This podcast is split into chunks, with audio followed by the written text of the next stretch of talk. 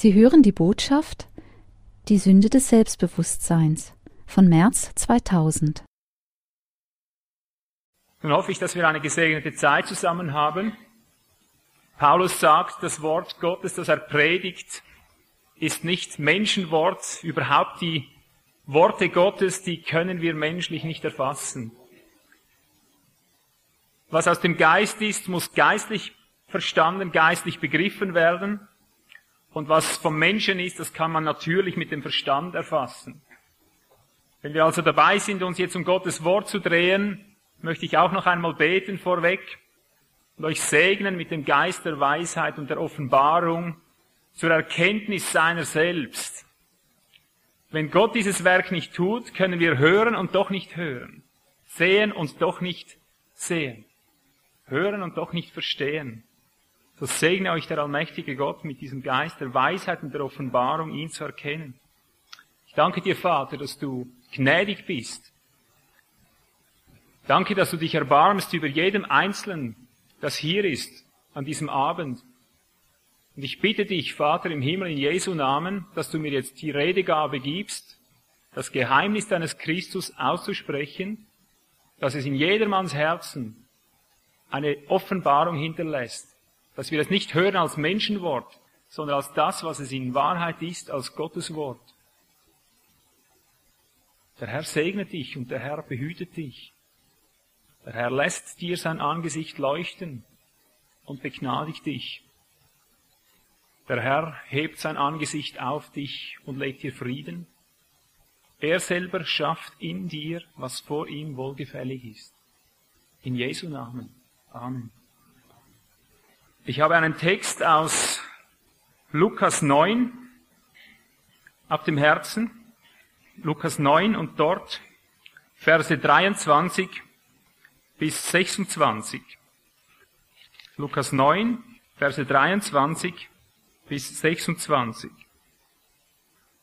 Er, das ist Jesus, er sprach aber zu allen, wenn jemand mir nachkommen will, verleugne er sich selbst und nehme sein Kreuz auf täglich und folge mir nach.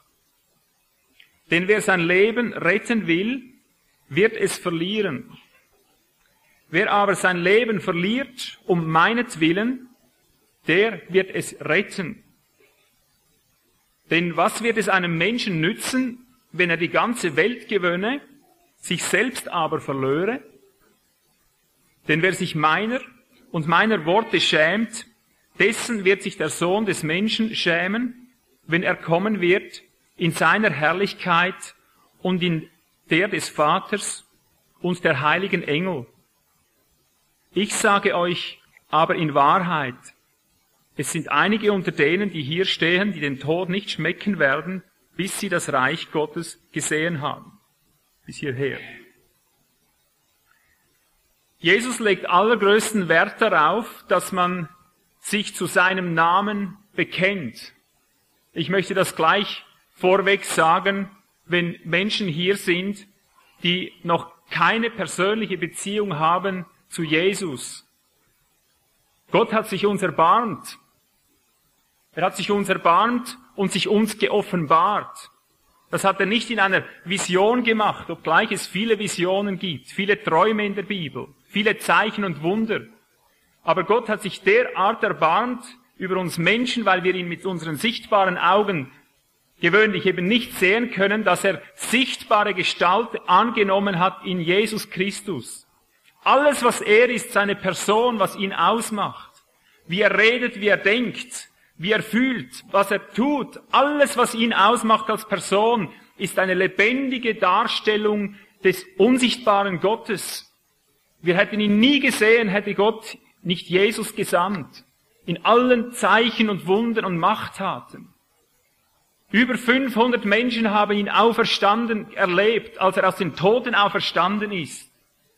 Und dieser Gott sagt, ich werde Rechenschaft fordern von einem jeden Menschen am Tag des Gerichts.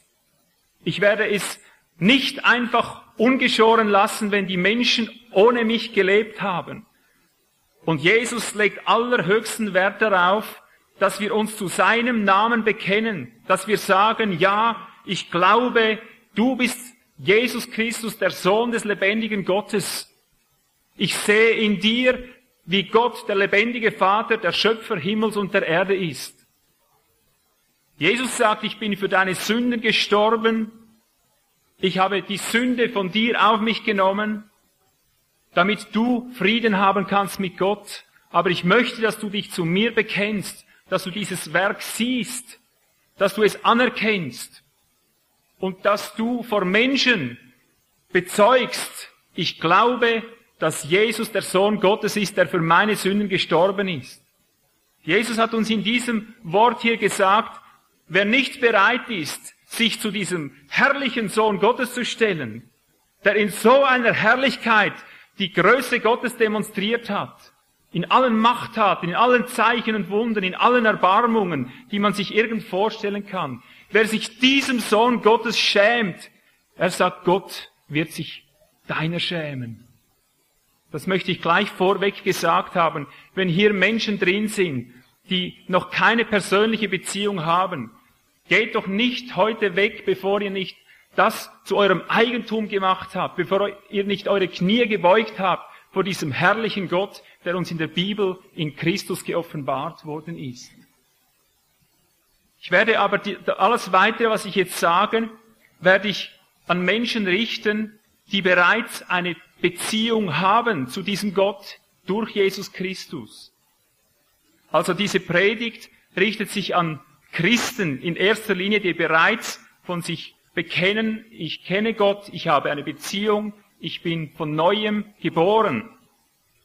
Gut, jetzt möchte ich über einen Begriff reden, der vielleicht nicht so alltäglich ist. Wir haben hier von der Verleugnung des Selbst gehört. Ich möchte diese Predigt, das was ich jetzt sage im Namen des Herrn, möchte ich so übertiteln. Ich möchte heute von der Sünde des Selbstbewusstseins reden. Von der Sünde des Selbstbewusstseins. Vielleicht kann man sich jetzt darunter noch nicht so viel vorstellen. Ich hoffe jetzt aber, dass Gott mir Gnade gibt, das so darzulegen, dass wir alle es verstehen. Ich lese noch einmal die ersten Verse nach Vers 23 in Lukas 9. Er sprach aber zu allen, wenn jemand mir nachkommen will, verleugne er sich selbst und nehme sein Kreuz auf täglich und folge mir nach. Wer seine Seele oder sein Leben retten will, wird es verlieren. Wer aber sein Leben oder seine Seele verliert um meinetwillen, der wird es retten oder sie retten. Bis hierher noch einmal.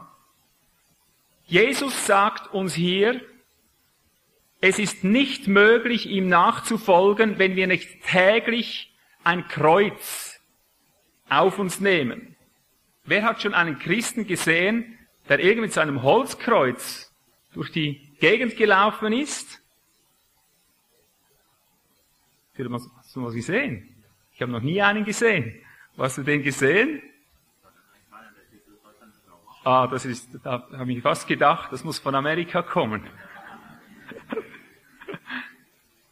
Aber dass das nicht so buchstäblich zu verstehen ist, dass man ein sichtbares Kreuz auf sich nehmen muss, das liegt hier auf der Hand. Denn man sieht normalerweise die Christen nicht mit einem Kreuz auf dem Buckel rumlaufen, eben außer die Amis.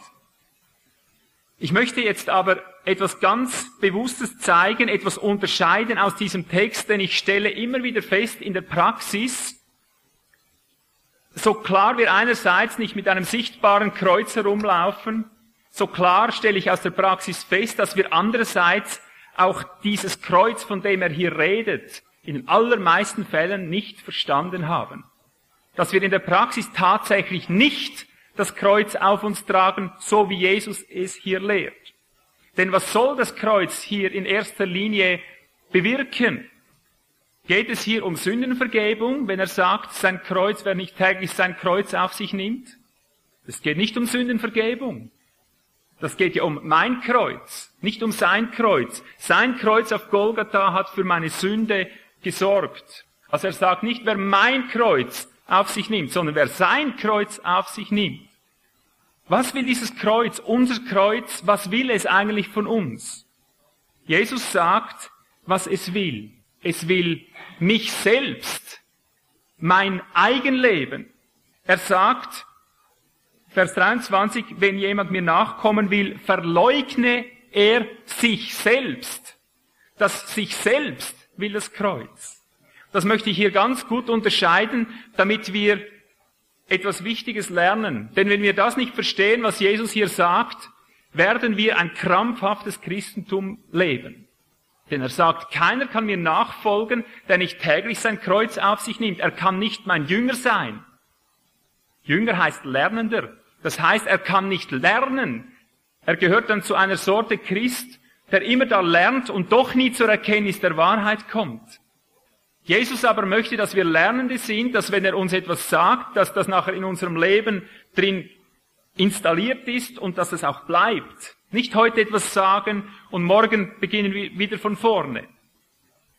Jesus unterscheidet hier, er sagt hier nicht, jetzt möchte ich es einander gegenüberstellen, dass wir das unterscheiden lernen, denn hier sagt etwas ganz Tiefes.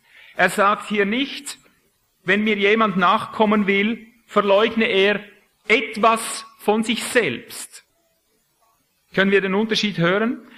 Wir sollen nicht etwas von uns verleugnen, wir sollen uns selbst verleugnen. Das ist eine personelle Angelegenheit, das ist nicht eine sächliche Angelegenheit. Wisst ihr, Geschwister, und in der Praxis finde ich immer wieder das Folgende. Wir Christen sind manchmal bereit, fast bis zum letzten Hemd von uns zu geben. Dinge von uns zu verleugnen. Nur uns selber nicht.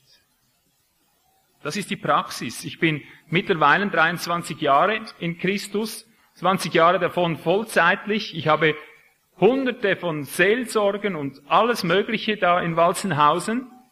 Ich kenne mich also sehr gut aus in der christlichen Szene, durch alle Denominationen und Kirchen hindurch.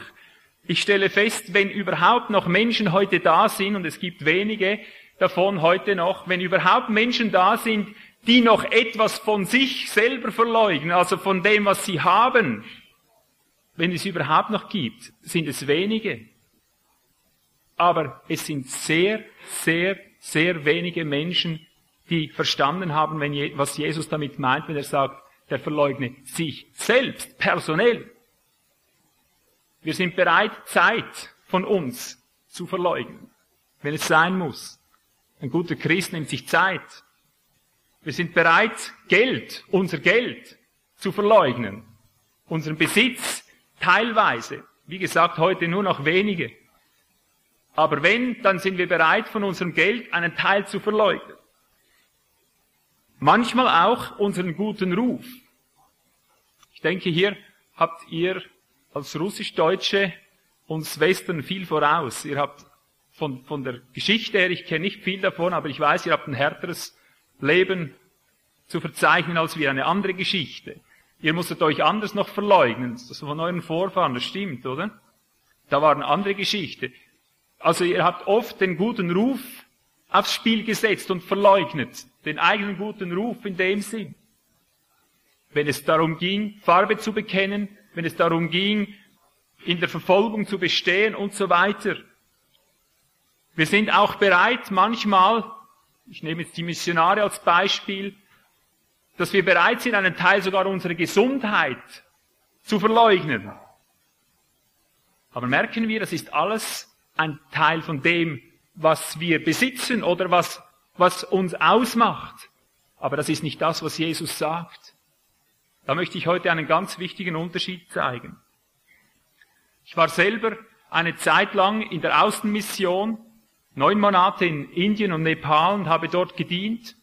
Ich war fast die ganze Zeit, diese neun Monate, krank. Ich fühlte mich sterbenskrank da unten. Also ich habe einen guten Teil meiner Gesundheit da verleugnet, preisgegeben, bis hin zu dem Heim, zur Heimat. Man kann seine beste Jugendkraft, seinen Zivilstand verleugnen, dass man vielleicht sogar ledig durchs Leben geht. Ein anderer verleugnet ihn vielleicht dadurch, dass er sich verheiraten lässt, damit er den Dienst besser tun kann für Jesus. Aber Geschwister, diese Dinge, wenn es darum geht, Dinge zu verleugnen, die uns gehören, die in unserem Besitz sind, irgendwelcher Art, damit beginnt das Evangelium mit einer Selbstverständlichkeit. Da beginnt es nur. Das ist nur selbstverständlich. Aber Jesus hat es auf etwas anderes abgesehen. Ich lese noch Lukas 14, die Verse 26 und 33. Lukas 14, Verse 26 und 33. Da sehen wir, dass diese Dinge, von denen ich jetzt gesagt habe, das Verleugnen von Dingen, die auch zu uns gehören, dass das bei ihm zur Grundlage gehört. Da lesen wir zum Beispiel, wenn jemand zu mir kommt und hasst nicht seinen Vater und seine Mutter und seine Frau und seine Kinder und seine Brüder und Schwestern, dazu aber auch sein eigenes Leben. Merkt ihr, wie er hier einen Unterschied macht? So kann er nicht mein Lernender sein, mein Jünger sein. Und wer nicht sein Kreuz trägt und mir nachkommt, kann nicht mein Jünger sein. Vers 33. So kann nun keiner von euch, der nicht allem entsagt, was er hat, mein Jünger sein.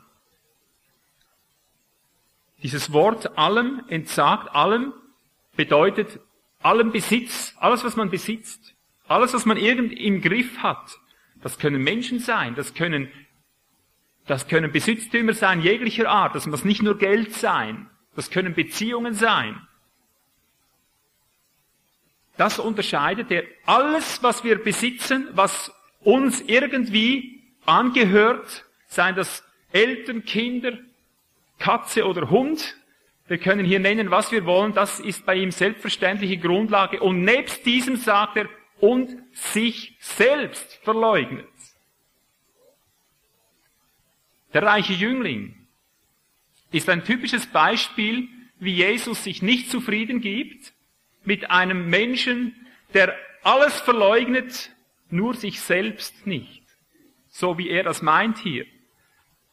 Das ist nachzulesen in Matthäus 19, dort Vers 22. Ich schlage das jetzt nicht auf, ich zitiere es nur frei, weil es, denke ich, eine sehr bekannte Geschichte ist. Der reiche Jüngling kommt und sagt, guter Meister, was muss ich Gutes tun, damit ich ewiges Leben habe? Jesus sagt zu ihm, was fragst du mich über das Gute? Einer ist der Gute. Du willst etwas Sachliches? Ich sag dir, es geht um den Guten, es geht um eine Person, es geht nicht um eine Sache. Du willst Gutes tun, eines fehlt dir, sagt er zu ihm. Zuerst sagt er aber, ja gut, halt das Gebot. Die Gebote, ja welche Gebote? Ja, du sollst nicht töten, du sollst nicht Ehe brechen und so weiter, er zählt aus den zehn Geboten auf. Und dann, ich sehe ihn gerade so vor mir, diesen reichen Jüngling, dann brüstet er sich so ein bisschen und sagt, das habe ich alles gehalten. Das habe ich alles gehalten. Was fehlt mir noch? Und dann sagt ihm Jesus, eins fehlt dir. Geh jetzt hin, verkaufe alles, was du hast, gib alles den Armen, gib alles weg und komm, folge mir nach. Und dann bricht er zusammen. Mit dem hat er nicht gerechnet. Er war irgendwo bereit, alles zu verleugnen, nur sich selber nicht. Wir meinen manchmal, hier geht's ums Geld. Jesus wollte noch sein Geld haben. Aber das ist ein Irrtum, Geschwister. Jesus wollte nicht sein Geld. Er hat nur gesehen, dass das Geld genau dasjenige war, was im Leben dieses Jünglings in der Quere stand, was sein Leben ummauerte, was sein Leben, seine eigene Seele zurückhielt. Er wollte nicht sein Geld, er wollte ihn. Er hat gesagt, komm, komm, komm, folge mir nach. Er hat es auf ihn abgesehen, auf sein Leben, dass er nicht mehr sein eigenes Leben lebt, sondern in den Fußstapfen mit ihm mitgeht. Und da war das Geld, hatte die größere Macht. Denn es hat ihm eine gewisse Freiheit gegeben. Jeder, der Geld schon im Besitz gehabt hat, viel Geld, der weiß, wie man frei leben kann, vermeintlich frei leben kann, wenn man Geld hat. Je reicher die Leute werden, desto schwieriger ist es, sie anzusprechen mit dem Evangelium. Weil sie können sich alles erlauben. Geld regiert die Welt. Bis hin zu Bestechlichkeiten. Sie können sich irgendwo durchmischen im Leben, aber sie sind unabhängig und sie wollen unabhängig bleiben. Und darum, wenn Jesus zu uns kommt, wenn er in unser Leben hineinkommt und wir sind bereits Gottes Kinder, täuschen wir uns nicht, wenn wir sagen können, ich gebe schön meinen Zehnten, ich gehe regelmäßig zur Kirche, ich singe im Kirchenchor, ich nehme auch an den Gebetsstunden alle teil und ich, ich mache dieses und jenes, ich besuche alte Leute oder ich weiß nicht was alles, was man da Gutes aufzählen kann. Wir können buchstäblich unser Leben so investieren für Gott, dass wir alles von uns geben. Ich mache es jetzt mal ganz extrem. Wir können es fertigbringen, dass wir das letzte Hemd hingeben, nicht mal wie dieser reiche Jüngling, dass wir fähig sind, das letzte Hemd herzugeben, wenn wir irgendeinen Nackten sehen, um ihn zu bekleiden mit unserem letzten Hemd. Wir können so weit gehen und damit hat sich die Frage der Selbstverleugnung noch überhaupt nicht geklärt. Können wir das erfassen? Rede ich böbische Dörfer heute? Was heißt verleugnen? Ich möchte das kurz zeigen, was es heißt verleugnen, dass wir uns vorstellen können, wie konkret eine Selbstverleugnung, was das eigentlich meint, worauf Jesus überhaupt hinaus will. In Matthäus 26, 34 sagte Jesus zu Petrus und zu seinen Jüngern, noch diese Nacht werdet ihr euch alle an mir ärgern. Nein, ich doch nicht, sagt Petrus. Wenn alle sich ärgern, ich nicht. Doch, es steht geschrieben, der Hirte wird geschlagen werden und die Schafe werden sich zerstreuen. Nein, ich nicht. Und wenn ich mit dir sterben würde, müsste, ich werde dich nicht verleugnen. Jesus hat dieses Wort hier gebraucht, das er am anderen Ort auch braucht. Verleugnen. Der Hahn wird nicht krähen, bis du mich dreimal verleugnet hast, sagt er zu Petrus. Nein, nein. Und alle sagten dasselbe. Jetzt lesen wir, was verleugnen heißt. Matthäus 26, Verse 70 und fortfolgende. Achte jetzt genau, was verleugnen bedeutet. Ja, ich lese ab Vers 69. Petrus aber saß draußen im Hof und es trat eine Magd zu ihm und sprach, auch du warst mit Jesus, dem Galiläer. Er aber leugnete vor allen und sprach, ich weiß nicht, was du sagst. Als er aber in das Torgebäude hinausgegangen war, sah ihn eine andere, und sie spricht zu denen, die dort waren, auch dieser war mit Jesus, dem Nazaräer. Und wieder leugnete er mit einem Eid, ich kenne den Menschen nicht. Kurz nachher aber traten die Umstehenden herzu und sprachen zu Petrus, wahrhaftig, auch du bist einer von ihnen, denn auch deine, Spra deine Sprache verrät dich. Da fing er an, sich zu verwünschen und zu schwören, ich kenne diesen Menschen nicht. Ich kenne diesen Menschen nicht. Hören wir es? Ich kenne diesen Menschen nicht. Kennst du dich noch? Ich bin der Schweizer, Ivo Sasek. Wenn ich mich selber fragen muss, kenne ich den Ivo Sasek noch? Ich weiß nicht, wie du heißt. Setz hier deinen Namen an. Ruf mal, ich kenne diesen nicht. Kennst du dieses Leben? Ich sag dir, wenn das nicht deine stündliche, minütliche, und ich mache es jetzt ein bisschen gnädig, wenn das nicht deine tägliche, bewusste Übung ist. Ich kenne diesen Menschen nicht. Und du meinst damit dich selber, deine Person, dein Selbstbewusstsein. Hast du dich selber nicht verleugnet? Verleugnen meint nicht verleumden. Ihr werdet euch alle an mir ärgern und dann womöglich was Dummes erzählen nachher. Ich meine nicht verleumden, etwas Falsches sagen über jemand, sondern ihn nicht kennen, ihn verleugnen, wie wenn es ihn nicht gäbe. Ich kenne diesen Menschen nicht. Welches ist die schlimmste Sünde? Habt ihr schon mal drüber nachgedacht? Das sollten wir doch eigentlich mal tun. Welches ist die schlimmste Sünde? Jesus zu leugnen, sagt jemand. Hat jemand eine andere Der Unglaube. Bitte? Lästerung des Heiligen Geistes. Ja, das ist gewiss die schlimmste Sünde, das denke ich. Ich bin davon überzeugt, jetzt mal abgesehen von der Lästerung des Heiligen Geistes, soweit möchte ich nicht äh, hier den Rahmen stecken, weil ich davon mal schlicht ausgehe, soweit mögen wir es nicht treiben. Ich rede jetzt von Gotteskindern im Alltag, in der Praxis. Wenn ich jetzt eine Umfrage machen würde, vielleicht unter tausend Menschen mit der Frage, was ist wohl die schlimmste Sünde, dann würdest du wahrscheinlich die ganze Spannbreite von Ehebruch, Unzucht, Mord, Dieberei oder Lügen und Betrügen, dann würdest du wahrscheinlich so irgend die ganze Spannweite, je nach Gedankengut halt des Einzelnen würdest du da zu hören kriegen.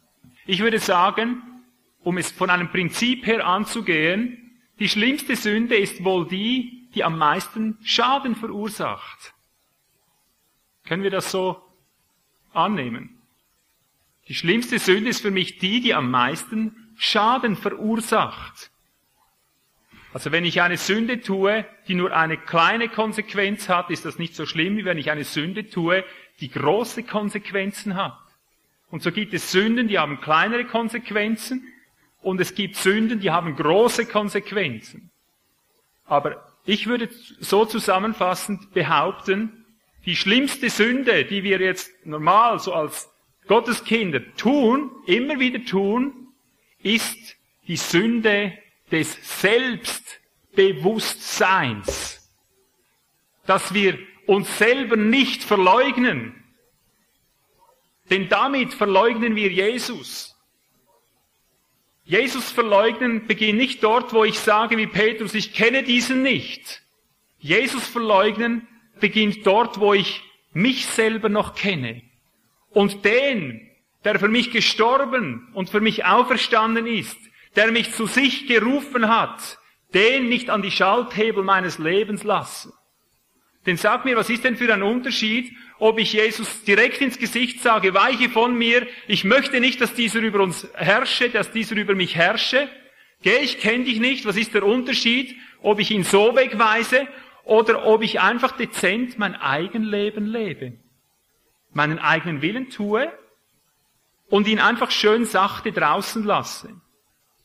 Jesus spricht hier, Jesus möchte nahe treten, Jesus möchte mein Leben regieren. Und ich lasse ihn so schön beiseite und während Jesus etwas möchte von mir, während er in mir leben möchte und mich ausleben möchte, sage ich dann aus dem Selbstbewusstsein, aus meinem eigenen Regie heraus, sage ich, ich werde dir das Gute tun, ich werde dir das Gute tun. Was kann ich noch Gutes tun? Und dann kommt, wenn du ganz ehrlich bist und sagst, was muss ich noch Gutes tun, was fehlt mir noch? Warum fragen wir das so selten? Weil wir genau spüren, was dann kommt. Er wird dann genau den Punkt treffen, wo du dich selber wieder geben musst, wo du nicht mehr selber die Regie in der Hand hast. Die versäumte Selbstverleugnung ist die Ursache sämtlicher Sünden. Die resultieren daraus. Dadurch, wie es der Bruder gesagt hat, dass ich nicht glaubend lebe, der Unglaube in dem Sinn, mich Jesus nicht zur Verfügung stelle, nicht ihn in mir leben lasse, dadurch kommt die ganze Palette der Sünde, wie sie dann immer heißen mag. Sobald Jesus nicht an den Schalthebel meines Lebens ist, täglich, stündlich, minütlich, sekündlich, ich sage es immer wieder so zu Gott, Herr, wenn du nicht in mir lebst, Jesus, wenn du nicht in mir lebst, jede Sekunde, in der du nicht mich auslebst mit dir selber, mache ich dir was kaputt. Das habe ich erfahren. Das habe ich erfahren. Jede Sekunde, wo er mich nicht regieren kann, nicht leiten kann, mache ich ihm garantiert was kaputt. Bei mir geht doch alles quer. Du kannst den alten Ivo, den kannst du nicht brauchen im Reiche Gottes. Fleisch und Blut kann das Reich Gottes nicht ererben. Der begreift das nicht. Der denkt immer quer wie ein Petrus. Das kann noch so gut gemeint sein. Und immer wieder müsste mir Jesus sagen, hinter mich Satan, du denkst nicht göttlich, du denkst menschlich, du denkst seelisch, teuflisch. Alles, was aus dem Menschen kommt, aus dem natürlichen Menschen, kann Gott nicht verstehen, kann Gott nicht begreifen, kann Gott nicht dienen. Gottes Wege sind geistlicher Natur, wir sind fleischlich. Und darum ist so eine Aufzählung, wie beispielsweise 2. Timotheus 3, die ersten Verse dort, die ersten fünf Verse, das sind eigentlich alles Ausflüsse aus einem Leben des sich nicht selber Verleugnens. Da heißt es 2. Timotheus 3 ab Vers 1, dies aber wisse, dass in den letzten Tagen schwere Zeiten eintreffen werden, denn die Menschen werden selbstsüchtig sein. Und dann kommt geldliebend, prahlerisch, hochmütig, lästerer, den Eltern ungehorsam, undankbar. Hören wir es? Alles, was jetzt aufgezählt wird, sind eigentlich nur noch Folgen des Selbstsüchtigseins. Ich sage es jetzt mit meinem Titel, den ich habe, weil ich den noch dann ausarbeiten möchte etwas. Es kommt alles aus der Sünde des Selbstbewusstseins. Dass man sich selber lebt, sich selber im Bewusstsein hat, anstatt ihn im Bewusstsein zu haben. Auf das läuft es hinaus. Unterscheiden wir das gut. Selbstlos sein ist nicht gefragt. Selbstlos kann jeder Hindu sein. Selbstlos kann jede Religion sein und sie sind es. Achte doch einmal. Wer möchte mit den Mohammedanern ins Wetteifern kommen, was die Selbstlosigkeit betrifft? Denk mal an den Monat Ramadan. Wie viel fasten wir, wenn es um die Selbstlosigkeit geht? Hast du schon mal einen Inder gesehen, so einen Säulenheiligen und so weiter? Hast du schon mal gesehen, was die für Opfer bringen? Was die für Rütten durchstehen, um ihre Sünden auszuschwitzen und sie werden sie nicht los? Unterscheiden wir das gut. Selbstlos sein heißt noch lange nicht sich selber verleugnen. Ich sage das wieder wie am Anfang. Selbstlos heißt nur alles, was dir gehört, loszuwerden selbst. Äh, das, was dir selbst gehört, loszuwerden. Selbstlos. Selbstverleugnung geht über das Selbstlos hinaus. Jesus möchte mehr als deine, deine Ware. Wie viele Pharisäer, denken wir, waren sehr selbstlose Menschen. Da gab es nicht nur diejenigen, die getünchten Gräbern gleich waren, da gab es auch sehr Ernste drunter. Das sieht man überall in den schlimmsten christlichen Lagen, es kann noch so wild zu und her gehen oder noch so steif ist gleich. Du findest in jedem Lager, findest du auch ganz ernsthafte, echte Menschen. Und so gab es auch unter den Pharisäern, gab es sehr, sehr selbstlose Menschen. Ich faste, sagte er. Ich faste so und so viel die Woche. Ich mache das und ich mache das. Er konnte seine guten Werke aufzählen. Paulus war ein Oberpharisäer. Er konnte von sich sagen, im Gesetz geworden, untadelig. Können wir sowas sagen? Im Gesetz untadelig geworden. Was hat der Mann alles gemacht? Selbstlos bis zum geht nicht mehr. Jeder gute Katholik ist selbstlos. Aber Jesus will nicht die Selbstlosigkeit, er will die Selbstverleugnung. Das ist ein himmelweiter Unterschied. Ein himmelweiter Unterschied. Und wir Christen haben ihn nicht verstanden. Jetzt möchte ich das aus der Schrift zeigen, damit uns das richtig eingeht. Ich hoffe, dass ich heute etwas predige, das für viele neu ist. Und für die anderen hoffe ich, dass es zum zweiten Zeugen wird, dass man umso gewisser wird, dass es genau darauf ankommt. Jetzt komme ich zum Kern des Evangeliums, zum Kern überhaupt des Lebens, um was es überhaupt geht. Schlag doch bitte Galater auf. Galater 2. Jetzt möchten wir uns richtig Rechenschaft darüber ablegen, was Selbstverleugnung konkret beinhaltet, was es bedeutet, was es in uns bewirkt, wie sich das praktisch auslebt, wie wir das ausleben. Galater 2, Verse 19 bis 21. Da kommt jetzt Paulus, der sagt, denn ich bin durchs Gesetz, dem Gesetz gestorben. Warum? Damit ich Gott lebe. Ich bin samt Christus gekreuzigt und nicht mehr lebe ich, sondern in mir lebt Christus. Was ich aber jetzt im Fleisch lebe, lebe ich im Glauben, und zwar in dem des Sohnes Gottes. Hier haben wir im Deutschen eine kleine Schlaufe drin, die so nicht ganz in die Tiefe geht, wie es in die Tiefe gehen sollte. Es heißt hier nicht, was ich im Fleisch lebe, lebe ich im Glauben, und zwar im Glauben an den Sohn Gottes. Das an gibt's nicht dort. Es heißt im Griechischen, ich lebe das, was ich jetzt im Fleisch lebe, im Glauben des Sohnes Gottes. Ich habe alles gemacht an Selbstlosigkeit, was man irgend tun kann. Ich habe alles investiert. Und ich bin kläglich darob zu Schanden geworden, als mir der Lebendige begegnete. Der mich wollte, nicht etwas von mir, sondern mich selber. Und er merkt, Mensch, das Gesetz bringt ja überhaupt nichts zur Vollendung. Ich bin ja deswegen gar nicht bei Gott gelandet. Das Gesetz heißt, es wurde dazugegeben, damit der Mensch merkt, er kann sich noch so alle Mühe geben, die Vereinigung mit Gott, die Beziehung zu Gott, das Einverleibtwerden in Gott hat er dadurch nicht erreicht. Dazu braucht er eine persönliche Berührung. Dazu braucht er, dass Gott selber leibhaftig durch seinen Geist in ihn hineinkommt dann geht es nicht nach guter Manier. Ich mache das für dich, Gott, und das mache ich für dich, und das mache ich für dich. Da renne ich hin und dort renne ich hin. Bist du jetzt zufrieden? Gibst du mir ein Okay jetzt? Nein, er sagt, ich möchte in dir leben. Du kannst dich noch so abstrampeln, noch so deine Werke bringen, du kannst sie perfekt bringen. Ich möchte mehr, sagt Gott, ich möchte mehr. Und so ist er durch das Gesetz dem Gesetz gestorben. Und wir alle sind durch das Gesetz, dem Gesetz gestorben, weil wir gemerkt haben, das Gesetz bringt nichts zur Fülle. Es bringt nur diesen erbärmlichen Schrei aus uns hervor, ich elender Mensch, ich elender Mensch, wer wird mich erretten aus dem Leibe dieses Todes? Denn wenn es auch einen Menschen gegeben hat wie Paulus, der von sich sagen kann, ich war im Gesetz geworden unsträflich. Ja, wer von uns kann das hier drin sagen? Kann das jemand sagen? Er möge seine Hand heben.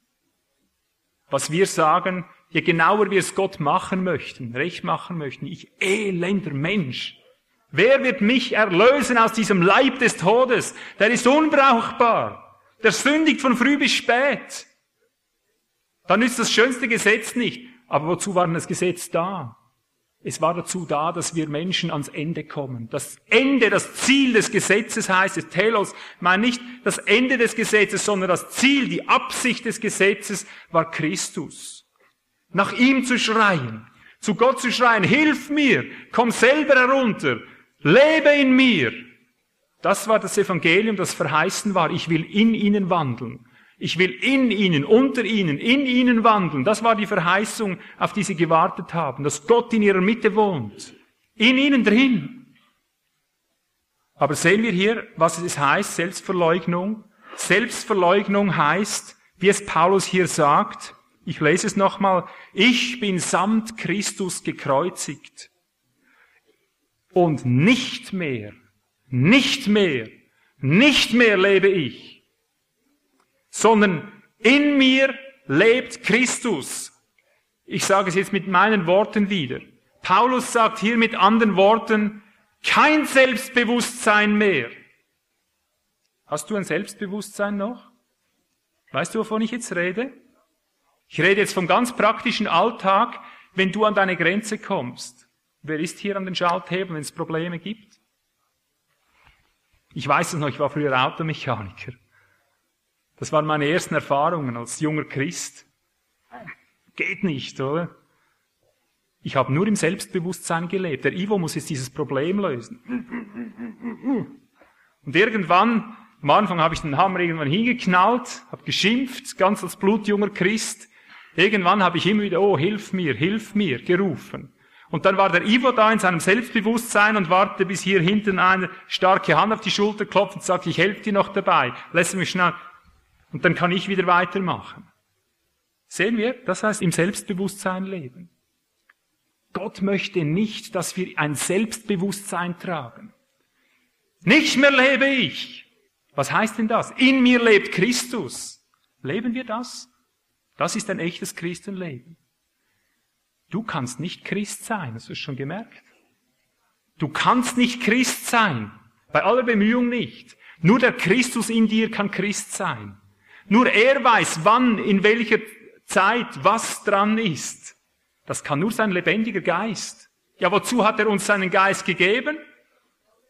Um uns selber am Steuer zu lassen, damit wir unser Leben leben. Und sobald wir nicht weiterkommen, hallo, Heiliger Geist, kannst du mir mal helfen? Ich weiß gar nicht mehr weiter. Ich, ich, ich. Leben wir mit uns selber im Bewusstsein? Das ist die Frage. Oder leben wir im Bewusstsein, dass es gar nicht hier unten um uns geht? Leben wir von Situation zu Situation in dem Bewusstsein, der in mir ist stärker als der in der Welt? Wenn die, wenn die überschwänglichen Dinge kommen, die über unsere Kräfte gehen. Der in uns ist stärker als der in der Welt, der in uns.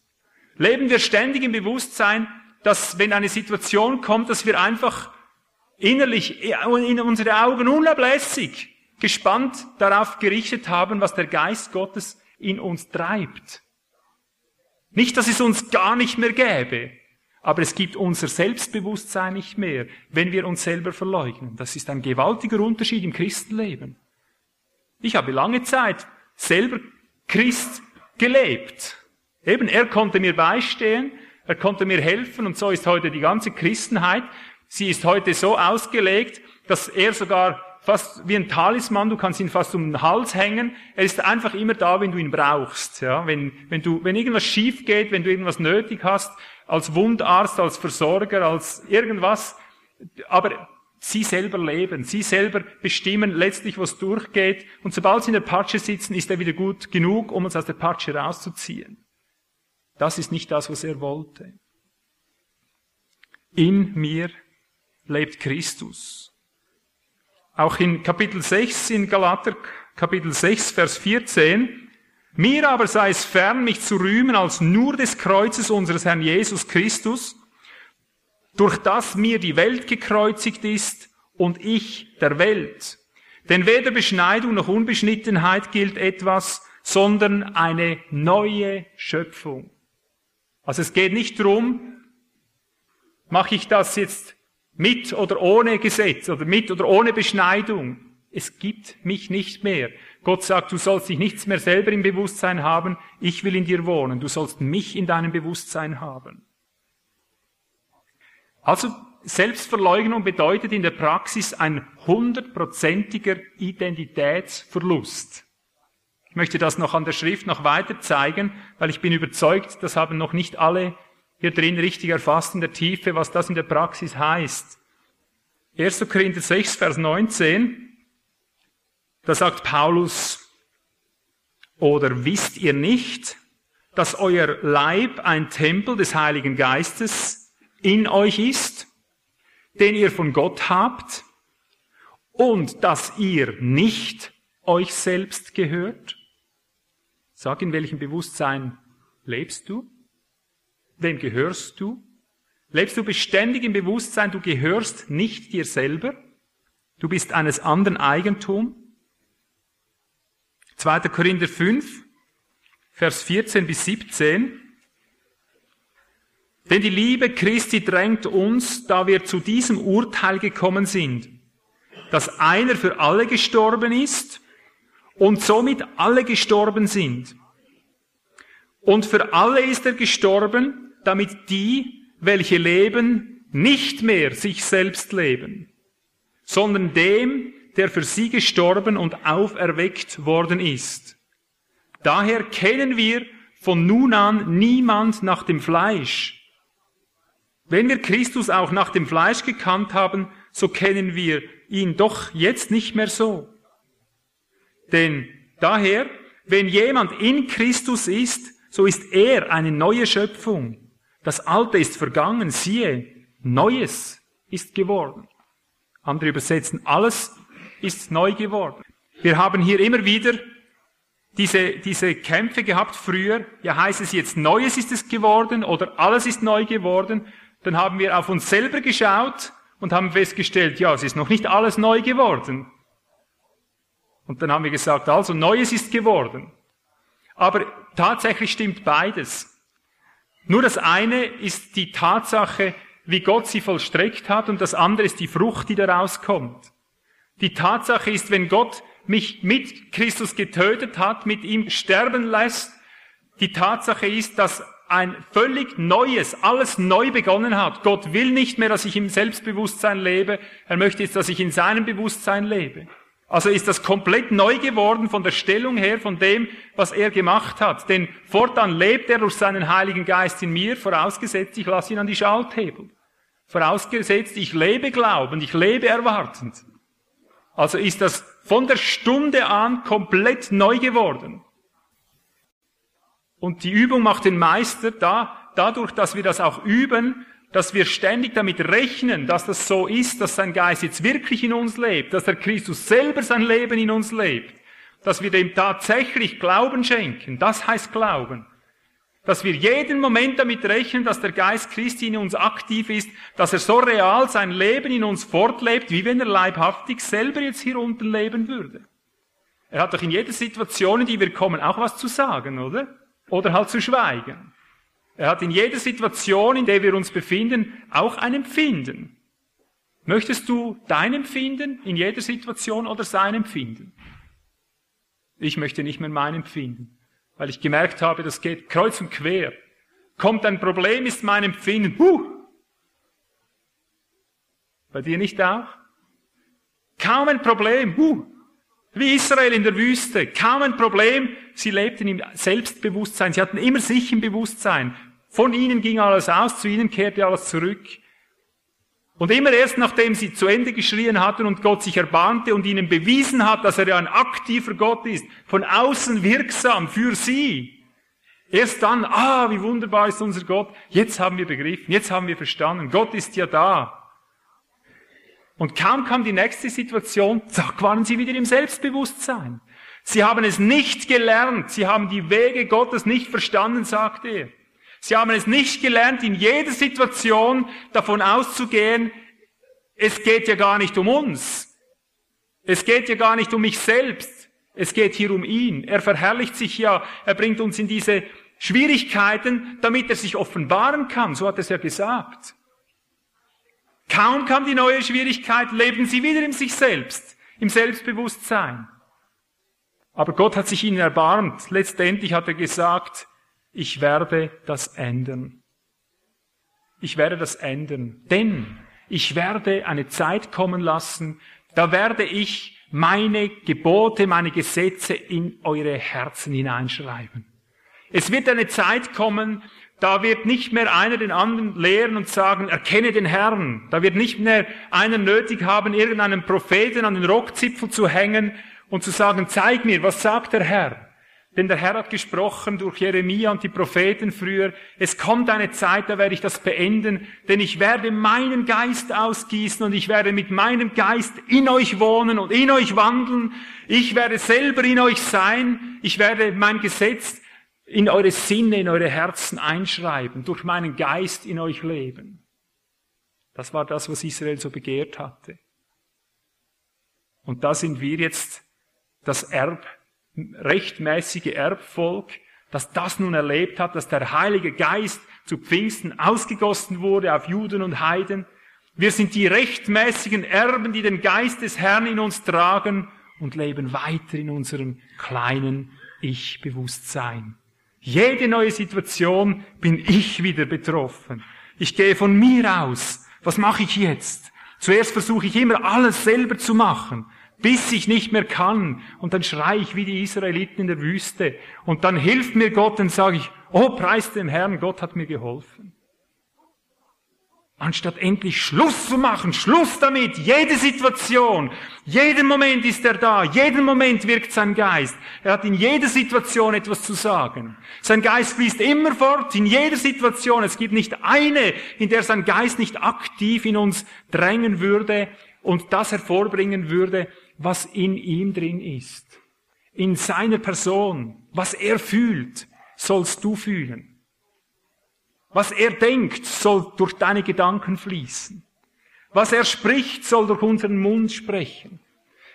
Was ihn verlangt, soll in uns drängen. Er hat seine ganze Gottheit in Christus, die ganze Fülle der Gottheit, sein ganzes, was ihn ausmacht, in uns hineingelegt und hat gesagt, ihr seid in ihm, in Christus, zur Fülle gebracht, zur Vervollständigung Gottes gebracht. Ihr seid in ihm, in Christus, zur Fülle gebracht, zur Vervollständigung Gottes gebracht. Ihr habt alles völlig in ihm. Aber das ist Glauben. Durch Glauben empfangen wir das. Durch Glauben wird das aktiviert. Unser Glaube beschränkt sich in den allermeisten Fällen auf ein Gläubigsein. Ja, ich glaube, Jesus ist für meine Sünden gestorben, hat für meine Sünden bezahlt und ich werde dann in den Himmel kommen dafür. Ich habe ein Buch, ich habe es jetzt nicht hier, aber der erste Titel ist in der Königsherrschaft drin, ein Buch, das ich mitgebracht habe. Das heißt Gläubig oder Glaubend. Das ist die große Frage heute. Es gibt so viele Gläubige, ja, ich glaube auch an Jesus, ein statisches Glauben. Ich glaube auch an Jesus. Aber er möchte nicht Gläubige, er möchte Glaubende, die wie Abraham von Schritt zu Schritt, von Moment zu Moment mit dem in sich wohnenden Christus rechnen. Eine neue Schwierigkeit, Halleluja. Verstehen wir? Aber wer das mal geschmeckt hat, diese Herrlichkeit, und da glaubend geworden ist, der lernt tatsächlich in jeder Situation zu sagen, der nächste Sieg steht bevor. Ein Problem? Halleluja. Jetzt wird Christus wirken. Nur noch Antenne stellen, innerlich rechnen mit ihm und sehen, was er tut. Wirken lassen, was er tut. Mitgehen mit dem, was er tut. Der Geist in uns ist der Aktive. Der Geist ist der Herr, sagt er. Der Geist wirkt die Werke. Überlegt nicht vorher, was ihr reden sollt. Warum nicht, Herr? Weil der Geist des Vaters, der in euch ist, euch in jenem Moment die Zunge geben wird. Ich kann nicht sprechen, Herr. Wer hat denn dem Menschen die Zunge gemacht? sagt er zu Mose. Schon zu Mose? Und so geht es. Sämtliche Tugenden, sämtliche Eigenschaften Gottes, sämtliche Fähigkeiten, alle Vermögensmächte, alles, was in ihm ist, ist in dir. Durch Glauben wird es freigesetzt. Und nicht anders als durch Glauben. Römer 14 noch, Vers 7 bis 8. Römer 14, Verse 7 bis 8. Denn keiner von uns lebt sich selbst. Kein Selbstbewusstsein mehr. Keiner von uns lebt sich selbst und keiner stirbt sich selbst. Denn es sei, dass wir leben, wir leben dem Herrn. Sei es, dass wir sterben, wir sterben dem Herrn. Sei es nun, dass wir leben, sei es, dass wir sterben, wir sind des Herrn. Kolosser 1,16 sehen wir zusammengefasst das Urprogramm Gottes, warum er überhaupt die ganze Welt geschaffen hat. Kolosser 1,16 heißt es, und er, Christus, ist das Haupt des Leibes der Gemeinde. Er ist der Anfang. Nein, Verzeihung, ich muss oben beginnen. Vers 15, Verzeihung. Er ist das Bild des unsichtbaren Gottes, der Erstgeborene aller Schöpfung, denn in ihm ist alles in den Himmeln und auf der Erde geschaffen worden, das Sichtbare und das Unsichtbare, es seien Throne oder Herrschaften oder Gewalte oder Mächtige, alles ist durch ihn und für ihn geschaffen und er ist vor allem und alles besteht durch ihn. Ich weise hier auf das Für hin, das wir gelesen haben. Alles ist durch ihn und für ihn geschaffen. Im Griechischen steht diese Präposition eis, das meint hinein in. Alles ist hinein in ihn, hinein in Gott, hinein in Christus geschaffen dass nicht mehr wir unser Leben leben, sondern hinein in ihn verpflanzt werden, vereinigt werden mit Gott. Das ist das Urprogramm. Dazu hat er alles geschaffen. Das waren seine ersten Gedanken, als er diese Welt niederwarf. Und darum ist ein Paulus so unverschämt, dass er Dinge sagt, die einem, ich würde sagen, einem Otto Normalverbraucher Christ, wenn ich mal so sagen darf, eigentlich nur unverständlich klingen können. Denn dieser Paulus, wenn du mal äh, äh, Philipper schon aufschlägst, Philipper 3, wenn du mal Philipper 3 siehst, dort Verse 7 bis 9, dieser Paulus, dem ja wirklich eine Offenbarung des Christus zuteil wurde, eine Begegnung hatte mit Christus, wie kein zweiter, ich glaube kein zweiter, der je über diese Erde gegangen ist, außer dem Herrn selber. Ich glaube, wenn jemand Jesus erkannt und begriffen hat, geschaut hat in einer apostolisch-prophetischen Vision, dann war es der Paulus. Und achtet mal, was er hier Unverschämtes sagt. Er sagt, ich lese ab Vers 7, Philipper 3, aber was auch immer mir Gewinn war, das habe ich um Christi willen für Verlust geachtet. Ja, wirklich, ich achte auch alles für Verlust um der unübertrefflichen Größe der Erkenntnis Christi Jesu, meines Herrn willen. Um dessen Willen ich alles eingebüßt habe und noch einbüße, das ist ein Aurist, und es für Dreck achte, Warum? Damit ich Christus gewinne und in ihm erfunden werde. Damit ich Christus gewinne? Ich frage etwas provokativ. Paulus, weißt du überhaupt noch, was du schreibst? Damit ich Christus gewinne? Ja, hast du ihn denn noch nicht? Du bist doch bekehrt, du bist doch wiedergeboren, du bist doch getauft. Was willst du jetzt noch Christus gewinnen? Sehen wir, davon redet er hier.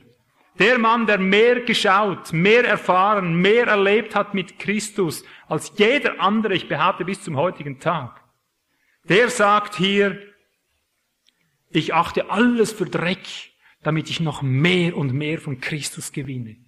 Und das ist diese Wirklichkeit Christus in uns.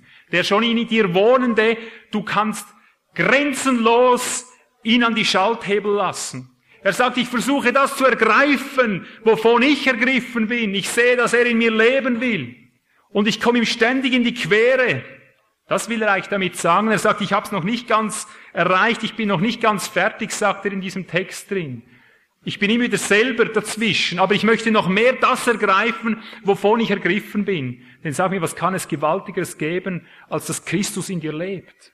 Dass er live, sein Leben durch dich lebt. Aber das muss ergriffen sein. Und wie stur sind wir hier? Ich sagte, ich habe es wieder gesehen, als ich jetzt da zwölf Stunden nach äh, Ostfriesland hochfuhr, von der Schweiz her. Da habe ich ein Gleichnis wieder erlebt. Das hat mir wieder gezeigt, wie wir Menschen sind. Ja. Wie stur wir doch sein können. Ich bin jetzt 25 Jahre Autofahrer. Seit 25 Jahren fahre ich Auto. Die mit mir fahren, die sagen, hey, du fährst aber schön locker, die fühlen sich immer wohl, wenn ich irgendwie fahre. Aber du glaubst es nicht, nach 25 Jahren noch, wenn du auf der Autobahn bist und dann bist du am Überholen und hinten kommt so ein großer Mercedes, ich da mit meinem kleinen Jetta bin unterwegs. Jedes Mal, wenn hinter einer kommt, ein bisschen schnell, stelle ich fest, wie ich halt doch wieder mit diesem Fuß so aufs Gaspedal runterdrücke, als würde davon die Kraft kommen. Kennst du das auch?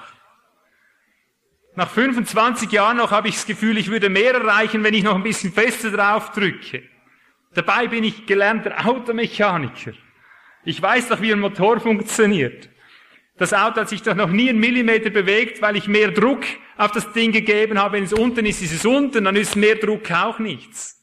Aber geht es dir nicht auch so? Da siehst du mal, wie stur wir sind. Ist das Gleichnis dafür. Immer wieder Krampf, immer wieder selber machen, immer wieder selber an die Schalthebel. Schalten darfst du hier, ja, der rechten Hand. Auch dieses Verkrampftsein, wenn du, wenn du, eben, wenn du nicht so zurechtkommst im Straßenverkehr, dass nicht alles so schnell geht, wie du willst, dass du dich am Steuerrad so hältst plötzlich. Was soll das eigentlich? Wird es dir deshalb besser gehorchen? Das sind wir. Nach 25 Jahren immer noch fähig, wieder selber im Selbstbewusstsein leben, wie wenn von mir die Kraft auf die Räder käme. Nein, es kommt durch den Motor, indem ich ganz locker runterdrücke. Also ich habe mich zwölf Stunden bemüht, jetzt mal hier ein bisschen zu üben, mal ganz locker. Je schwieriger die Situation, desto lockerer. Du, ich sag dir, ich habe es nicht geschafft. Obgleich ich war im Verhältnis zu anderen noch locker. Aber ich möchte damit nur etwas zeigen, so sind wir. Kaum die neue Situation, zack, ist Christus schon wieder weg aus unserem Bewusstsein. Habe ein Christus, ein Gottesbewusstsein, das lehrt uns Gott. Ich möchte das jetzt nur differenzieren, damit das niemand in den falschen Hals kriegt. Denn es gibt auch ein falsches, wenn ich sage, habe ein Christusbewusstsein, ein Gottesbewusstsein, es gibt auch ein falsches Bewusstsein Gottes. Das ist das, was der Teufel uns einimpfen will. Das beginnt schon in 1. Mose 3, Vers 5, ja. Hat es nicht so begonnen? Die Schlange kommt und sagt, mach so und so, dann werdet ihr, ihr sein wie Gott. Hat er ihnen eigentlich ein Gottesbewusstsein offeriert? Hast du das gemerkt? Er hat ihm ein Gottesbewusstsein offeriert, dem ersten Menschen, und hat eigentlich in einer gewissen Weise die Wahrheit gesagt.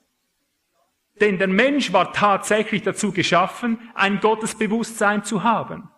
Aber eben nicht ein eigendynamisches Gottesbewusstsein. Ihr, ich sage es jetzt so, ihr werdet sein wie Gott.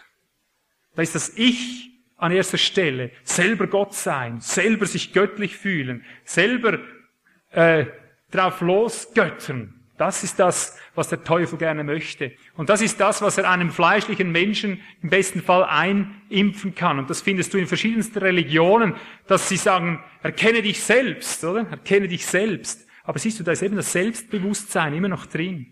Darum verleugne dich selbst, stellt mich total auf die Seite. Total auf die Seite. Jesus hat gesagt, bleibet in mir und ich bleibe in euch. Wenn ihr in mir bleibt und ich in euch, dann werdet ihr viel Frucht bringen. Jesus hat gesagt, ich will zu euch werden und ihr sollt zu mir werden. Ein Leib mit ihm. Ein Leib mit ihm. Das ist das Geheimnis Christi, von dem Paulus die ganze Zeit redet. Aber dann müssen wir es eben richtig sagen. Ein Gottesbewusstsein tragen heißt dann nicht, ich bin der Christus das wird jetzt am Schluss wieder kommen. Das hat Jesus prophezeit. Am Schluss werden Menschen kommen, die sagen werden, ich bin der Christus.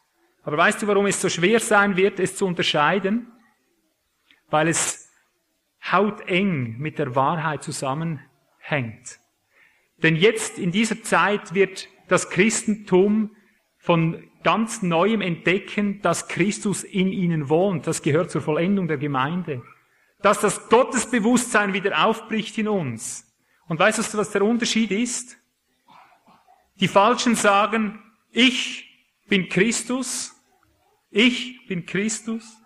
Und die Echten sagen, Christus ist ich. Hört ihr das? Könnt ihr das erfassen, diesen Unterschied?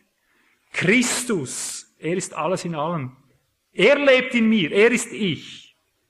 Christus ist ich und der andere sagt, ich bin in Christus. Er sagt, in mir wohnt Christus, ihr in mir und ich in euch. Also ist tatsächlich so, dass du ein Gottesbewusstsein haben sollst, dass du nicht im Selbstbewusstsein lebst, dass du alles kannst, du alles vermagst, sondern dass du unablässig damit rechnest, dass das Bewusstsein Gottes in dir ist. Wer er ist, bist du. Und wer du bist, ist er. Das ist das Geheimnis Gottes dass er uns anvertrauen möchte, aber du bist enthauptet. Das ist der Unterschied. Nicht du führst hier Regie, du bist Organ. Und so war es von Anfang an gedacht. Die Schlange hat nur eine kleine Akzentverschiebung gemacht. Sie hat nur die Leiterposition ausgetauscht. Mehr hat sie nicht gemacht. Wir machen einen großen Fehler, wenn wir denken, die Verführung würde darin bestehen, dass der Mensch sich anmaßt, mit Gott gleich zu werden, eins zu werden mit Gott. Nein, Gott will eins werden mit den Menschen. Der Leib des Christus. Ja, wenn ich Leib des Christus bin, wem ist denn dieser Finger? Was ist denn das?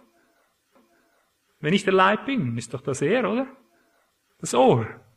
Gehört doch das ihm? Ich gehöre nicht mir selber. Und so war es von Anfang an gedacht. 1. Mose 1,26 heißt es, Gott schuf den Menschen in seinem Bild. Das heißt Selem dort im, im Hebräischen.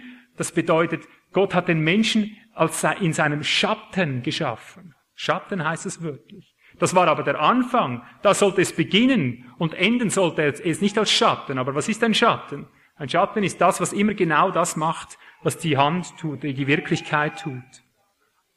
Er hat sie als Schatten geschafft, das heißt es, dass sie mit ihm eben wandeln sollten. Und was bei der Versuchung geschah, ist, dass der Schatten plötzlich was anderes gemacht hat als die Hand. Das war die Sünde, das war der Sündenfall. Aber es sollte beim Schatten beginnen und in der Wirklichkeit verleiblicht enden. Das ist ein Unterschied zwischen einem Schatten und einer Wirklichkeit. Der Schatten ist losgelöst noch von der Wirklichkeit. Eins in Gott, vereinigt in ihm, so wie Jesus gebetet hat im, im hohenpriesterlichen Gebet. Vater, ich will, dass, ja, wir lesen das schnell, dass ich es genau genug weitergebe. Johannes 17 steht das, Vers 22.